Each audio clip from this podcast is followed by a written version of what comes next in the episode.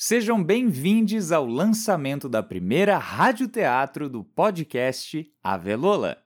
No episódio de hoje, vocês vão ouvir Frequência Instável, uma obra inédita escrita pela diretora e dramaturga Ana Rosa Genari Teza.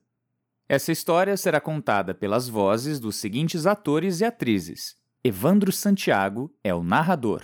Ana Rosa Genari Teza é Andréia. Marcelo Rodrigues é Marcos. Laura Teza é Cíntia. Luiz Fernando Nicolosi é Padre Augusto.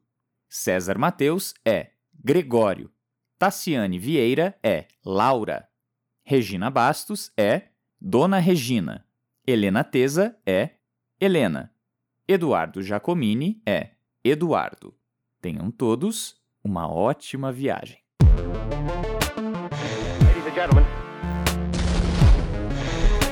Am I on?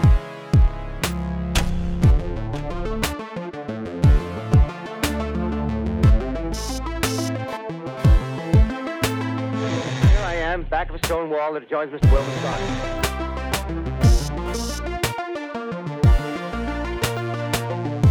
I'll give you every detail as long as I can talk, as long as I can see. Ladies and gentlemen.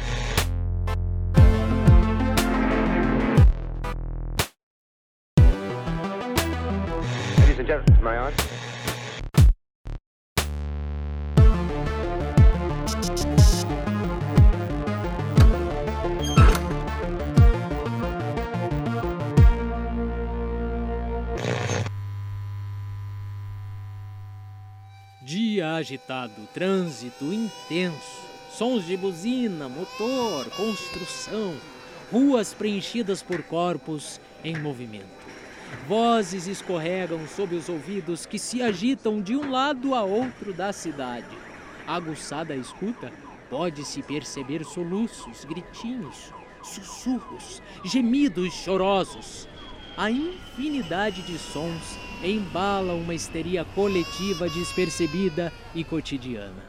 Dentro desse caos sonoro, podemos acompanhar um carro que se destaca. Podemos segui-lo até o momento em que ele para. Buzininha simpática, em três toques, reclama a presença de alguém que se mostra na janela de uma casinha estilo década de 50. Andréia, mulher de traços fortes e harmônicos, tem aproximadamente 40 anos. De dentro do carro sai a voz que diz: Andréia, corre! Que demora!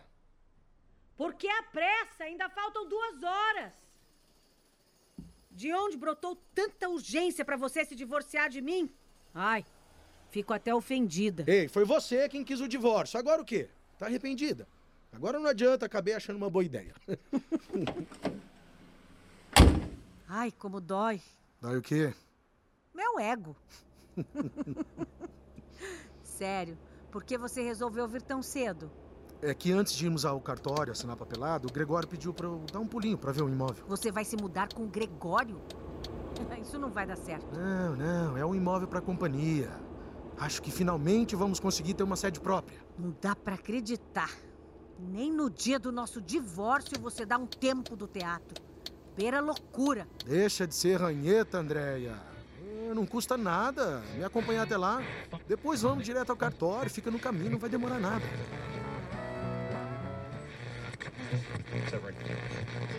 Bem-vindos ao podcast da Ave.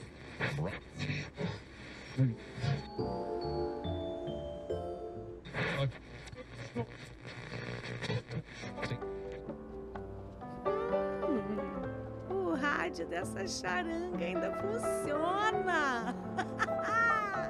É incrível. É, as coisas de antigamente eram feitas pra durar a vida toda. hum?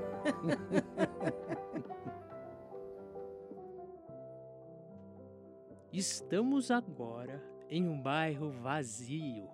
As casas abandonadas emanam uma vibração surda, como se gemessem a ausência de vida que antes havia por ali.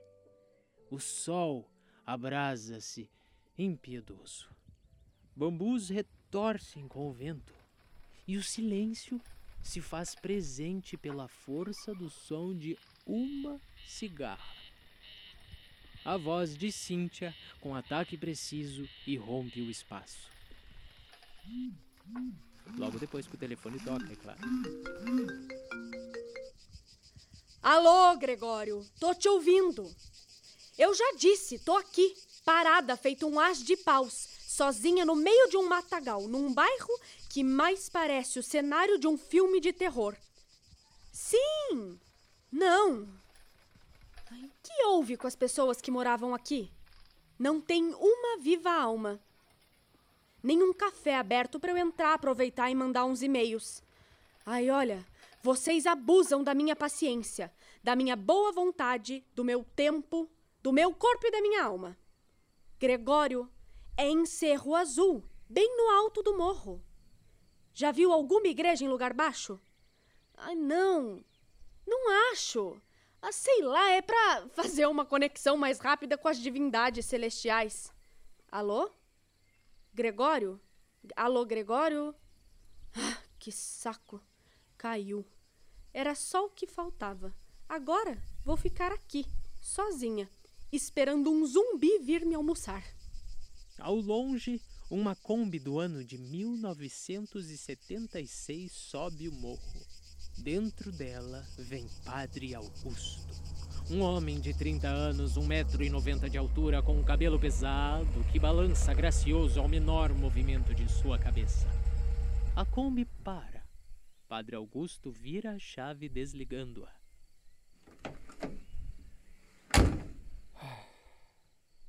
Olá!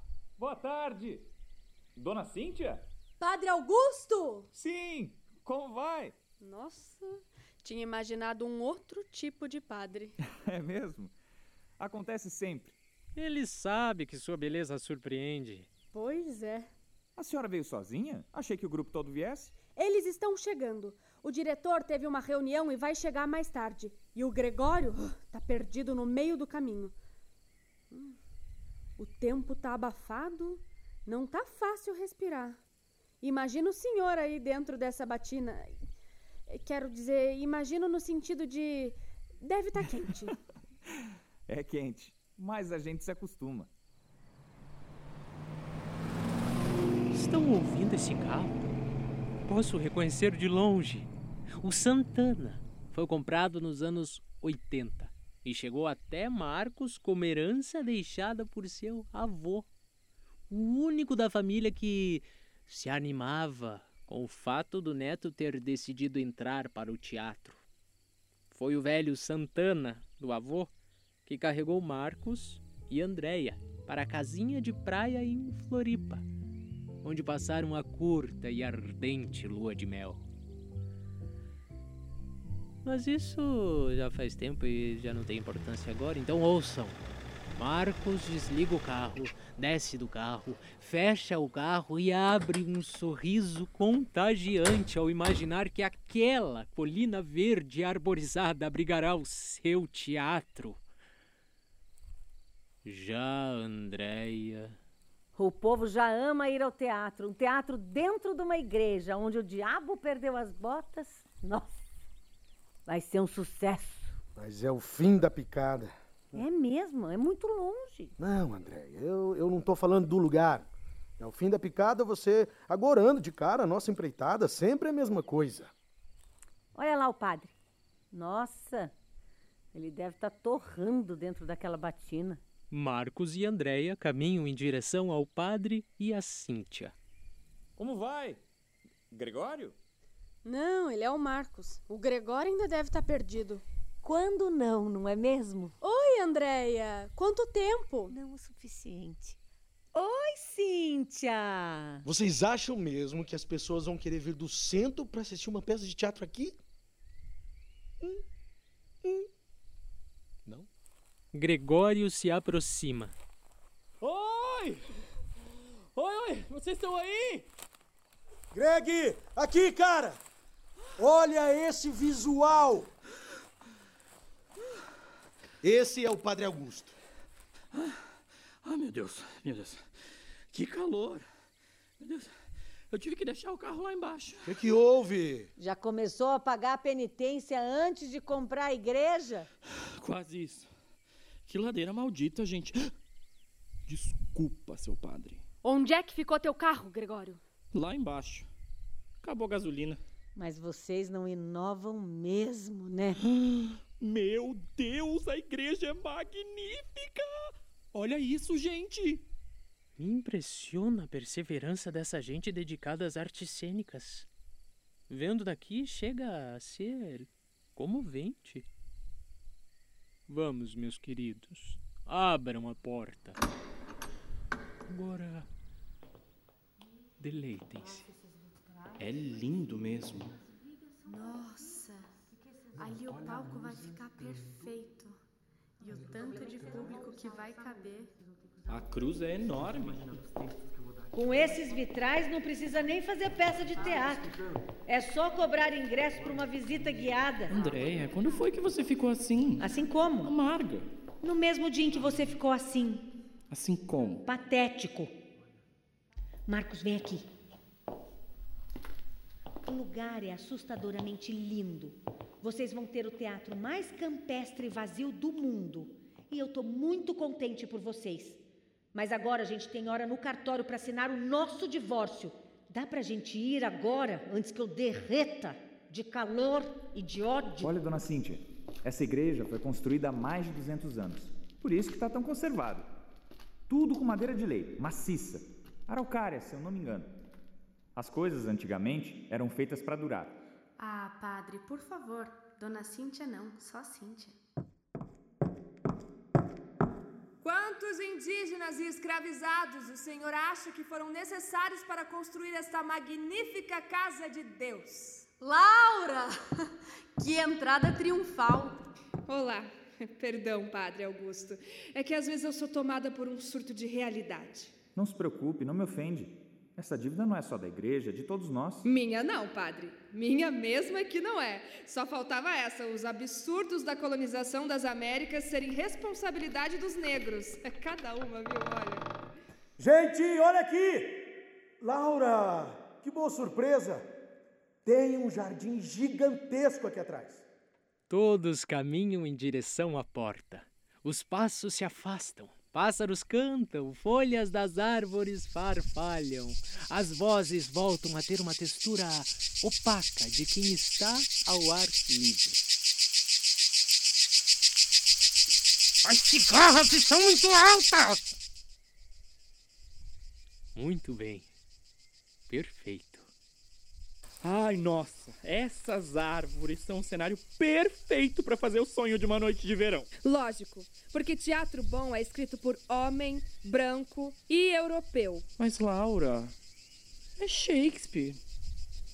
É, nesse caso a gente perdoa, né? E eu acho que a dona Regina vai adorar. Vai. Então, se interessaram pelo imóvel? A gente se interessa, padre, mas o que eu não consigo entender é por que fizeram uma igreja tão bonita num bairro que não tem ninguém. Essa foi uma paróquia importante. O bairro aqui era muito habitado. E o barracão lá atrás, tem o que, Augusto? Seu padre. Aquele era o barracão do padre Landel de Moura. Dá pra gente entrar? O padre Landel de Moura? Ele mesmo. O cientista? Isso. Não acredito. Eu preciso entrar nesse barracão. Quem é esse padre Landel? Gente, que abafado, que estranho. Não, não, não tá dando pra respirar, sou só eu. eu. Eu acho que eu tô tendo uma crise de ansiedade. Não, não tá não. É que o ar tá pesado. Tá, né? Parece que dá pra cortar com a faca. É? Marcos é o barracão do padre Landel. Eu preciso entrar nesse lugar. Será que ainda tem material dele aí? Tem tudo a ver com a minha pesquisa. Ué, André, não tava com pressa? Agora quer ver o barracão? Quero, e daí? Saco, você também? Olha as marcas do fogo. Foi aqui mesmo que aconteceu o ataque dos fiéis contra o padre Landel? Foi. Se o bispo me pegar abrindo esse barracão. Gente, eu não acredito. Ah, alguém pode me ajudar aqui? Tem mais de 60 anos que ninguém abre essa porta. Vamos, gente! Vem ajudar o padre! Junto comigo aqui, vamos? Vai, gente, Ai, vai. não, Vamos não, aqui, ó. não, Bem, não, rápido, não, gente. Deixa, deixa que eu pego aqui. Isso. Tem aquilo ali comendo aranha. Porra! Flor, vai. Dois, três e... Vai. A turma de lá tá ganhando. Vai. Puxa em cima. De novo. Vai. Mais um pouco. Vai. Eles se deparam com um barracão enorme. Ao fundo, um amontoado de traquitanas indecifráveis. Andréia, vendo os aparelhos empoeirados, corre até lá e começa a remexer enquanto diz: Só mesmo no Brasil acontece uma coisa dessas. Meu Deus, que barracão lindo. É lindo mesmo. Pensar que foi do padre Landel. E quem é esse padre Landel? Um cientista. Mais um cientista abandonado pelo Brasil. O cara era incrível. Ele inventou o rádio. Tive uma ideia. Aqui nesse barracão dá pra fazer outra sala. A gente joga essa quinquilharia velha fora, põe um linóleo isso daqui vira um outro estúdio. Quinquilharia! Enquanto a tendência do país é transformar teatro em igreja, nós resolvemos transformar uma igreja em teatro. Eu já tenho todos os argumentos para falar com o prefeito. Se a dona Regina realmente patrocinar a gente, o bairro pode se transformar em um ponto de arte da cidade. Com isenção fiscal e uma boa estratégia de marketing, esse lugar pode atrair estúdios, artistas jovens, galerias. Mas isso aqui é muito longe. Ah, mas é só criar um ponto de ônibus com uma linha direta do Teatro Guaíra pra cá. Ou pensei melhor, a gente pode até criar uma linha interteatros. Pronto, agora que a Cíntia se empolgou, certeza que esse negócio. Já tô ouvindo até o barulho da caixa registradora. Ai, já pensou? Outras companhias podem abrir espaços aqui. Tá cheio de imóvel lindo e fechado. Porque o bairro cheio de casas chiques, tudo com cara de palacete há lá anos 20, foi totalmente abandonado. Coisa estranha. Eu tenho três respostas para oferecer. Uma engraçada, outra ecopolítica e uma que até envolve espíritos malignos. Qual delas vocês preferem ouvir? A ecopolítica. A verdadeira, né? Eu não vou usar uma versão bicho grilo pra mostrar pro prefeito. Ai, não, que chato, Cíntia. Ui, só pensa em produção, em captação. Vamos ouvir uma história de terror. O material é muito mais inspirador. Você não acha, Andréia, que uma história de terror cairia bem? Não, não acho. Olhando para esses rádios inventados pelo Landel e pensando como eles escaparam do ataque que o laboratório dele sofreu e continua sofrendo, não é, Gregório? Eu acho que a história que o padre deveria contar devia ser alguma coisa mais próximo de uma distopia político-científica. Cíntia, podemos falar um instantinho? Que horas são, hein? O Eduardo já não deveria estar aqui com a Helena. O padre não tem a vida toda. Ó, acho que podemos começar a falar sobre as possibilidades de compra, anotamos, depois a gente fala para ele. Cíntia, você acha mesmo que essa dona Regina compraria esse imóvel para ceder à companhia? Olha, eu não sei não. Se fosse na Europa, nos Estados Unidos, eu até punha fé. Os ricos de lá adoram doar dinheiro para as artes. Mas aqui no Pindorama, parece que quanto mais rico, mais a Helena e o Eduardo disseram que ela era diferente. Já bancou vários projetos artísticos. De longe, vê-se no contraluz uma figura alta, longilínea. Caminha lentamente com passos largos, próprios daqueles que sabem que são muito requisitados e pouco requisitam.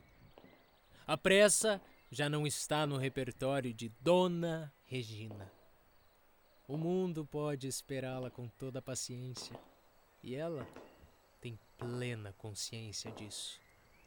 O tempo fica suspenso enquanto ela se aproxima da porta. Todos param e a olham. Dona Regina! Não sabia que a senhora viria hoje. Fiquei curiosa, meu bem.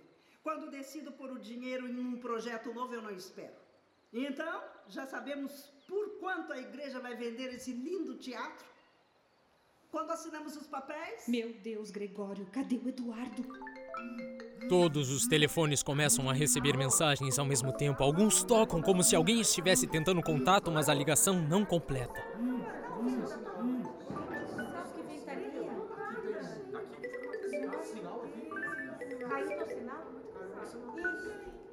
Meu Deus, o que é isso? Será que o mundo tá acabando? Ai, Gregório, você é sempre tão dramático. Olha lá fora. Tá ficando tudo escuro. Nossa, parece que tá, tá armando uma tempestade. E como assim? Não tinha uma nuvem no céu há 15 segundos.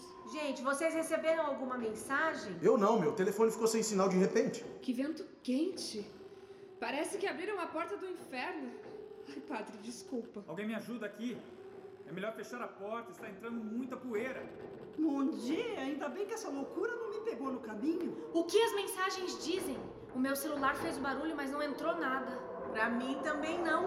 É impressão minha ou está cada vez mais escuro? Será que tem como acender as luzes? Padre, onde tem um disjuntor? Acho que vamos ter que acender a luz. Eu não tenho certeza, mas parece que é naquele poste ali que fica no jardim. Eu vou dar uma corridinha até lá. Que isso, padre? Isso é coisa de produtora. Espera aqui na porta que eu vou.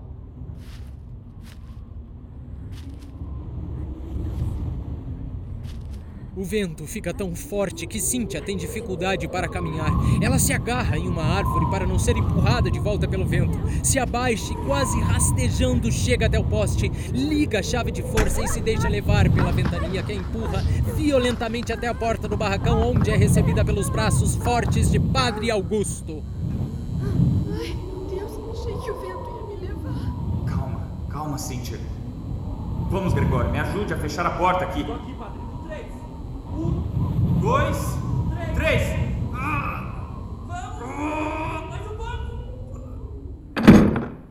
A luz no barracão. Padre Augusto fecha a porta com a ajuda de Gregório.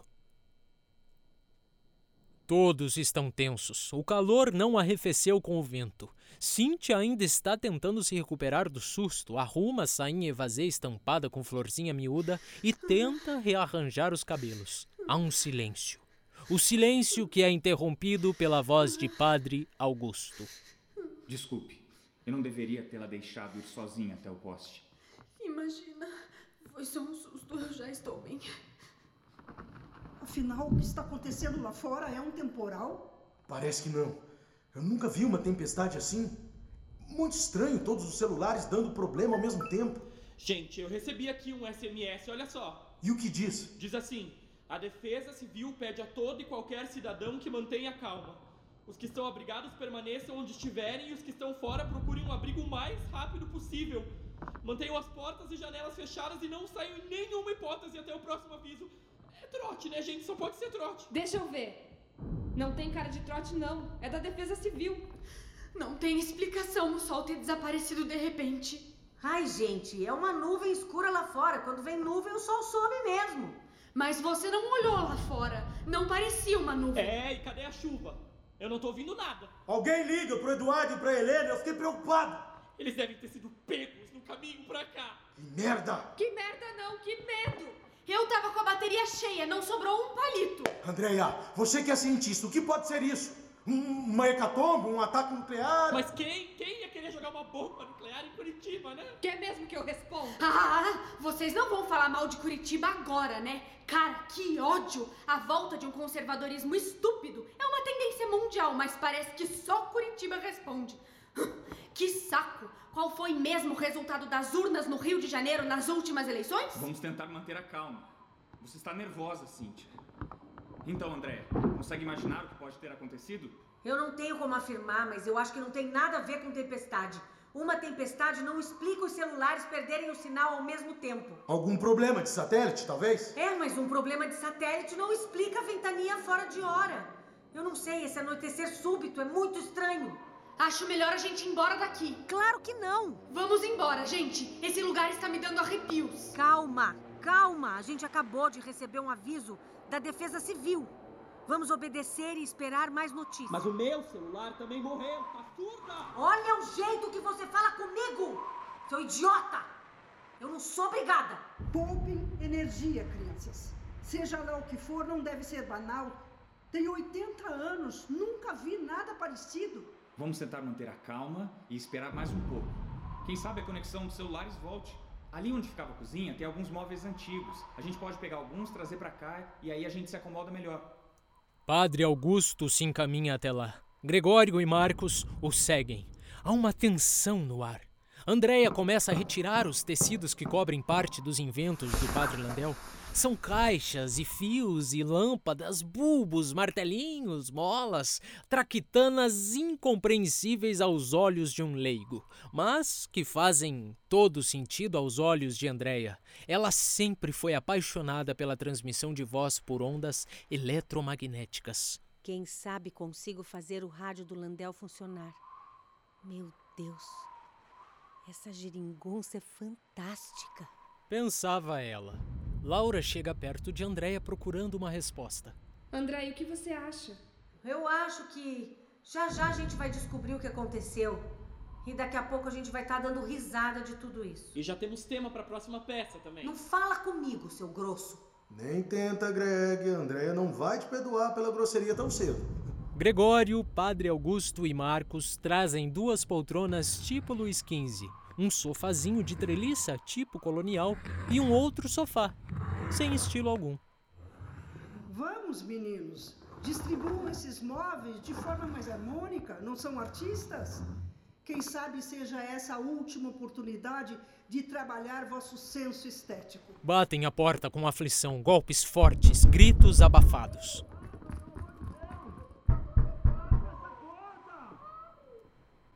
O susto fez com que todos corressem, menos Dona Regina, que caminhou calma em direção à poltrona Luiz XV, acomodando-se como se nada estivesse acontecendo. Ah, são pouquíssimas as vantagens da velhice. Ela pensou. Uma delas é a desejável consciência da nossa finitude. Padre Augusto, Gregório e Cíntia correram em direção à porta. Marcos e Andréia se esconderam atrás das traquitanas de Landel. Abre a porta! Deve ser o Eduardo e a Helena! Calma! Como você sabe que são eles? Eles estavam chegando! Seja lá quem for, temos que dar abrigo. E se esse troço for radioativo, sei lá, não devemos abrir. Gente, pergunta quem é. Muito fácil você aí escondido mandando na gente. Quem é? Helena, abram! Por favor! Tanto faz. Vamos abrir. Entram Helena e Eduardo, assustados e ofegantes. O vento lá fora segue furioso. Todos se afastam dos dois com um certo receio. O que foi, gente? Somos nós. Ai, são vocês. A gente não sabe o que está acontecendo lá fora. Recebemos uma mensagem. Sim, sim, da Defesa Civil, nós também. Estávamos no centro ainda quando tudo começou. O que houve? O que vocês viram? A gente não sabe exatamente. Estava um vento terrível. O céu escureceu, as pessoas saíram desesperadamente se enfiando em tudo quanto é canto. Como a gente já estava no carro, resolvemos sair, seguir até aqui. Quando chegamos, tudo parecia tão maluco que fiquei com medo de descer do carro. A gente está estacionado aqui há umas três horas. Mas não faz três horas que estamos aqui. No meu relógio, já faz seis horas que estamos aqui. Ah, e eu tô cada vez mais assustado. Vamos sair daqui! Pra onde? Lá fora tá um terror. Tivemos que nos agarrar tudo pra conseguir sair do carro até a porta. Quase fomos carregados pelo vento. Está tudo muito perigoso. Deve ser uma coisa dessas de radioatividade. Eu acho melhor o Eduardo e a Helena não ficarem muito perto. Eles estão certamente contaminados. Bom, se for o caso da radioatividade. Gente, pelo amor de Deus, se eles estiverem contaminados, nós também estamos. E fiquem quietos, que eu estou tentando sintonizar o rádio Landel. Ah, quem é Landel? Mas quantas vezes eu vou ter que explicar a mesma coisa? O Landel é o inventor do rádio. Era um brasileiro incrível, maravilhoso, que muito antes de qualquer pessoa entender como é que fazia o rádio, ele fez. Mas foi solenemente ignorado pelo governo. Então o coitado morreu à míngua. E tá vendo? Todos os equipamentos dele estão meio chamuscados. Porque os fiéis decidiram que esse homem, porque ele conseguia mandar a voz de um ponto a outro sem fio, ele era pactuado com o demônio. É a cara desse país. Olha, eu tô exausta. Eu não aguento mais. Calem a boca, eu preciso fazer essa geringonça funcionar. Não tivemos o mesmo tempo expostos. Se for verdade que na hora do relógio já se passaram seis horas, eles estão seis horas expostos. Parem com isso, gente. Até agora ninguém sabe o que aconteceu. É só o que faltava. O mundo caindo lá fora e vocês querem se proteger de mim e da Helena. Faz todo sentido. Eu não podia esperar nada melhor de vocês. Calma, Eduardo! Que calma, que calma! Eu estou tendo um ataque de nervos. Vocês estão? O ar não tá bom.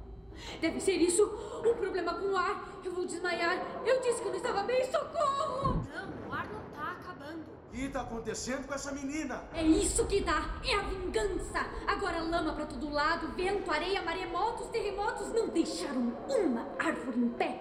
Não deixaram um rio sem venenos. As frutas, as frutas são de cera. Não tem pé nem cabeça. É claro, é claro que o ar ia acabar. Adeus,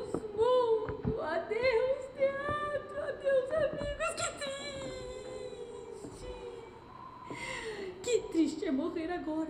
Eduardo, justo agora que havíamos achado a única mulher rica no país disposta a investir num bando de líricos desvairados como dó. Pare com isso, menina. Ai, que pena, que pena. Ai, eu acho tão triste morrer. Eu sou contra, contra, contra. Dona Regina. Continua, filha, continua. Ai, dona Regina, que triste. A senhora não vai comprar nosso teatro. Seu dinheiro não vai sair do banco. Meu Deus. Meu Deus, vamos todos morrer e os bancos? Os bancos vão ficar cheios de dinheiro. E os dinheiros? Os dinheiros vão voar com o vento. E depois. Meu Deus! Todo o dinheiro aí sozinho. Cada cédula, cada notinha voando de um lado para outro sem saber o que vieram fazer no mundo. Credo um cruz!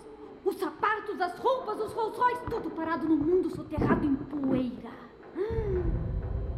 Ai, dona Regina, como a senhora é tão bonita. Que cena, minha filha. As nossas peças iam ficar tão boas. Os salões de beleza, os espelhos. Os espelhos ficarão assombrados com tanto vazio refletido. A Assembleia! A rampa do Planalto. Graças a Deus, padre! Graças a Deus não vai subir nem descer ninguém daquela puta rampa maldita que só nos decepcionou, desapontou e acabou com a gente nos últimos anos. Chega! Chega! No fim, até acho que é melhor. Isso! Isso! Vamos todos morrer. Vamos todos morrer e agora chega! É até bom, é até bom. Pena que ainda somos tão jovens. É, menos a dona Regina. Me ajudem. Me ajudem! Eu estou morrendo e a dona Regina ali tão calma. Ela é maravilhosa. Adeus. Adeus. Adeus. Adeus. É isso que eu tenho pra dizer. Acabou. Não há mais nada. Nada. Nada. Bravo! Alguém anotou isso? Amiga, que arrasa essa cena, hein? Cala a boca, Gregório. A guria surtou. Vai buscar um copo d'água. Helena, vai dar tudo certo. Água da onde? Você acha que ainda temos saída? Não sei. Mas vocês sempre dizem que a função do artista é procurar. Então aguente firme. Aguento. Dona Regina, como tão calma? Ah, minha filha, sou velha demais para morrer jovem. A morte já não me parece tão assustadora. Silêncio! Ladies and gentlemen, Ladies and gentlemen, ladies and gentlemen, here I am, back of the stone wall that adjoins Mr. Wilmer's garden. From here, I get a sweep of the whole scene. I'll give you every detail as long as I can talk and as long as I can see. The more state police have arrived. They're drawing up a cordon in front of the pit. About 30 of them. No need to push the crowd back now. They're willing to keep their distance. The captain's conferring with someone. Can't quite see who. Ah, yes, I believe it's Professor Pearson. Yes, it is. Now, now they've parted, and the professor moves around one side, studying the object, while the captain and two policemen advance with something in their hands. I can see it now. It's a white handkerchief tied to a pole. Flag of truce. Those creatures know what that means, what anything means. Wait a minute, something's happening. Humped shape is rising out of the pit. I can make out a small beam of light against a mirror. What's that? There's a jet of flame springing from the mirror, and it leaps right at the advancing men. It strikes them head on. Lord, they're turning into flames. Now the whole field's caught up by the woods, the barns, the, the gas tanks, tanks the automobiles, spreading everywhere. Coming this way now, about 20 yards to my right. Esta foi nossa retransmissão da rádio CBS dos Estados Unidos da América. Segundo o professor Pearson da Universidade de Princeton, em Nova Jersey, estamos sendo invadidos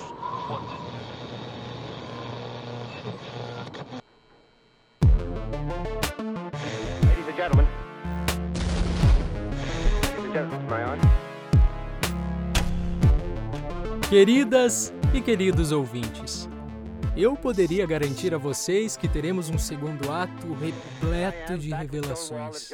Quais as verdadeiras intenções e os porquês dos nossos personagens? Quem são os invasores da Terra? Qual o destino da humanidade? Mas não vou enganá-los. A resposta de tudo isso dependerá do meu humor. Quem sou eu? Vocês ainda não sabem?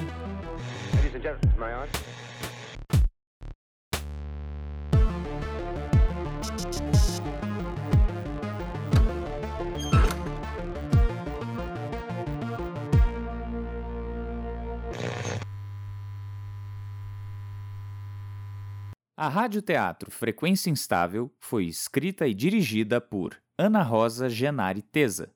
Elenco: Ana Rosa Genari Teza, César Mateus, Evandro Santiago, Eduardo Giacomini, Helena Teza, Laura Teza, Luiz Fernando Nicolosi, Marcelo Rodrigues, Regina Bastos e Tassiane Vieira. Música original: Arthur Jaime e Breno Monte Serra. Captação mixagem e edição de áudio, Arthur Jaime e Breno Monte Serra. Assistente de direção, Jamil Samelo. Designer gráfico, Gabriel Richbiter. Comunicação, Jamil Samelo e Larissa de Lima. Registro audiovisual, Luiz Fernando Nicolosi e Larissa de Lima. Produção, Dara Van Dorn. Produção executiva, Laura Teza. Este projeto foi realizado com recursos do Programa de Apoio e Incentivo à Cultura, Fundação Cultural de Curitiba, da Prefeitura Municipal de Curitiba e do Ministério do Turismo, através da Lei Aldir Blanc. Todas as informações constantes nesta obra são de responsabilidade exclusiva do autor.